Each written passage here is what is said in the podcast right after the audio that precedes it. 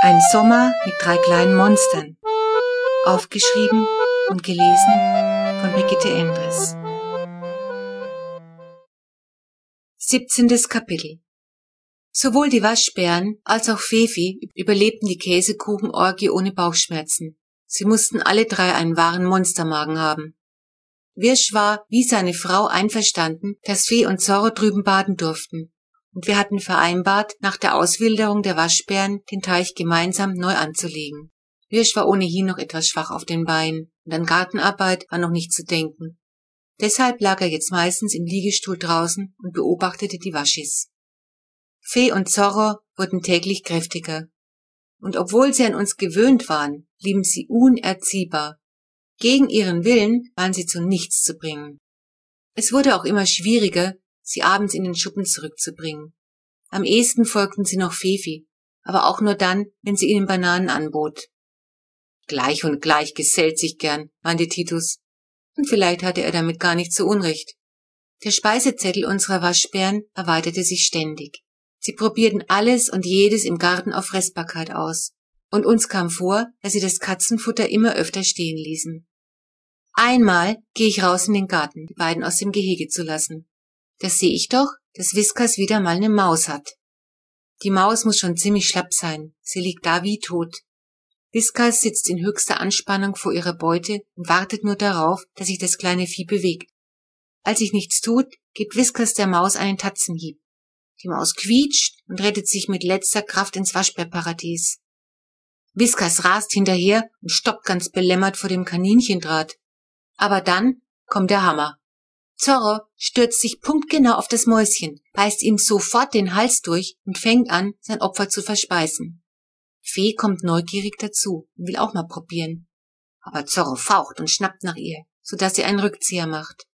Scheinbar ist Zorro aber Besseres gewöhnt, denn er lässt seine Beute bald liegen.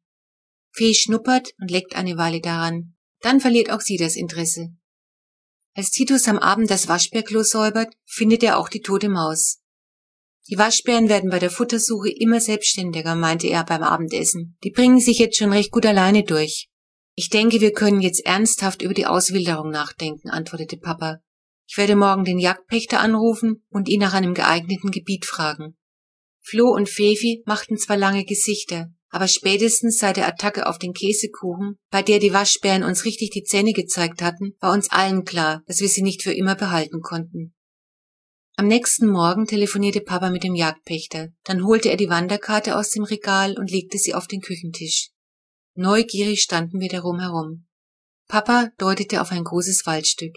Das ist der Auerfelder Wald. Da sind auch noch andere Waschbären gesichtet worden. Super, einen Teich gibt's da auch, stellte Titus fest und deutete auf einen blauen Fleck mitten in dem Waldgebiet. Ist das weit weg? fragte die Kurzen. Ja, ziemlich, meinte Papa Manno, maulte Flo, dann finden Sie doch nie wieder hierher zurück. Manno, wiederholte Fefi wie ein Papagei.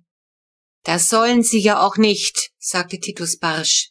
Je weiter Sie von einem Wohngebiet weg sind, desto besser sind Ihre Überlebenschancen. Oder willst du, dass Sie gefangen oder abgeknallt werden, weil Sie wieder mal Appetit auf Käsekuchen haben?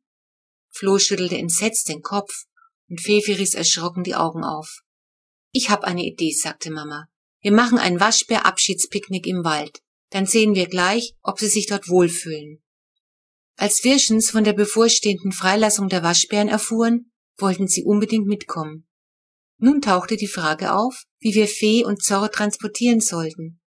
Wir hatten ja nur eine Katzenbox, und beide zusammenzustecken war jetzt nicht mehr möglich. Erstens waren sie viel zu groß geworden, und zweitens war Zorro in letzter Zeit oft ganz schön grob zu Fee gewesen. Er verteidigte sein Revier. Zum Glück konnte Titus im Zooladen eine zweite Box ausborgen. Am Abend vor der Auswilderung war die Stimmung bei uns gedrückt. Ich konnte lange nicht einschlafen. Die Waschis gehörten doch schon irgendwie zu uns. Sie würden uns sicher schrecklich fehlen.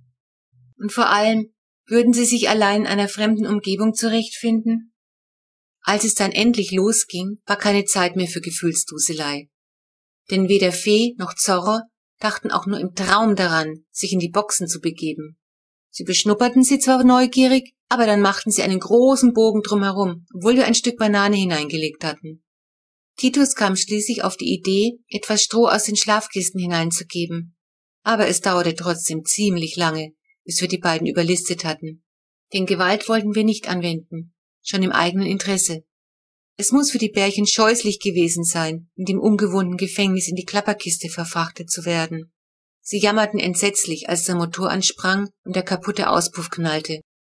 Die Wirschens fuhren hinter uns her. Es war keine schöne Fahrt. Die Waschbären ließen sich nicht beruhigen und Fefi und Flo zerflossen fast vor Mitleid. Wir waren fast eine Stunde unterwegs, bis Papa in einem langgezogenen Waldstück in einen Forstweg einbog. Dort fuhren wir bis zu einer Lichtung. Papa hielt an, hinter uns unsere Nachbarn. Mama und Frau Wirsch breiteten Decken aus. Titus und Papa schleppten die Boxen aus dem Auto, einige Meter von unserem Picknickplatz entfernt. Jetzt gleich? fragte ich. Mir war der Hals wie zugeschnürt. Papa nickte und öffnete die Gittertürchen. Fee und Zorro waren aber noch so verschreckt, dass sie sich nicht vom Fleck rührten. Da sie vor der Autofahrt nichts zu fressen bekommen hatten, boten wir ihnen etwas Katzenfutter an. Doch die beiden waren zu nervös, um zu fressen. Dann setzten wir uns auf die Decken und warteten ab. Mano, stieß Fefi plötzlich aus und begann zu schluchzen. Mano, Fefi, sagte Flo und legte den Arm um sie, aber da kullerten auch schon bei ihr die Tränen los. Na Mädchen, sagte Wirsch, die beiden haben sie doch prima getroffen. Das hier ist ein viel besseres Waschbärparadies als das in der Waterloostraße. Nach einiger Zeit steckte Zorro die Nase aus der Transportkiste. Er sah sich interessiert um und kam dann ganz heraus. Neugierig stapfte er durch die Wiese. Fee folgte ihm wenige Minuten später. Zunächst blieben die beiden in unserer Sichtweite. Sie berochen alles und wurden immer munterer. Alles hier war neu und aufregend. Fee entdeckte einen fetten Heuhüpfer. Sie stürzte sich auf ihn und aus war's mit dem Grünhopser. Währenddessen verfolgte Zorro einen Schmetterling, doch er erwischte ihn nicht. Der Flattermann tanzte ihm buchstäblich auf der Nase herum. Aber kaum versuchte Zorro ihn zu greifen, flog er wieder auf und davon. Allmählich entfernten sich die Waschbären so immer weiter von uns. Fefi und Flo wollten ihnen nach, aber Papa pfiff die beiden zurück. Lasst sie in Ruhe, sie sollen ihre neue Heimat allein erkunden. Dann konnten wir sie schließlich gar nicht mehr sehen. Nicht mal mit dem Fernglas, das Herr Wirsch mitgebracht hatte. Gespannt sahen wir in die Richtung, in der sie verschwunden waren. Schaut! brüllte Flo plötzlich und deutete auf eine junge Buche am Waldrand. Auf einem dünnen Ast, der sich unter der Last nach unten bog, saß einer unserer beiden Rabauken. Welcher es war, war auch mit dem Feldstecher nicht auszumachen. Der Waschbär turnte noch eine ganze Weile da oben herum, dann verschwand er in den Blättern.